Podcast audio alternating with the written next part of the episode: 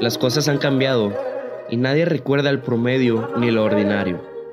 Es momento de hacer destacar los negocios del resto. Ese es el objetivo de ENCO. Ayudarte con estrategias de marketing y de diferenciación de negocios para que aprendas a hacer las cosas extraordinariamente diferentes y tu público te pueda encontrar sin un mínimo esfuerzo.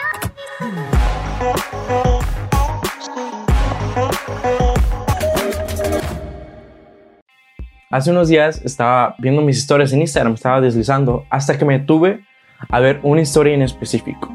Y es que un amigo había subido una fotografía de un restaurante que acababan de abrir en Phoenix. Eh, me llamó la atención porque dije, pues le puedo proponer una, una oferta de marketing, un plan de marketing para ver si le interesa y que se haga mi cliente. Y ya justo mi amigo le, le pregunté que si me podía contactar con él y ya me dijo que sí. Entonces dije, a ver, la parte del cliente ya la tengo. Ahora lo más importante que es el plan de marketing, qué estrategias o qué ideas le voy a ofrecer para que le llame la atención al dueño. Y justo en estos días me estuve pensando, tratando de aterrizar ideas, investigando estrategias para pues, planteárselas al dueño. Hasta que me di cuenta de que estaba mal.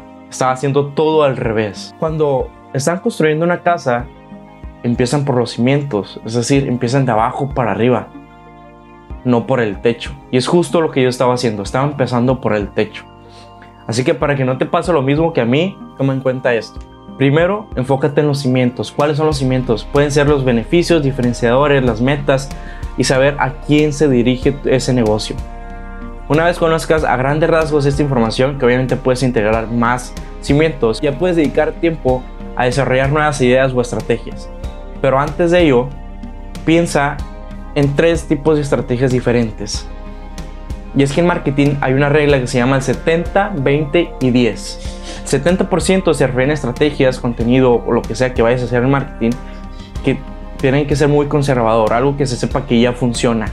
Un 20% es conservador y un poquito atrevido y a un 10% sea totalmente diferente, o sea, totalmente atrevido que, que a veces hasta te dé miedo este, lanzar esa estrategia.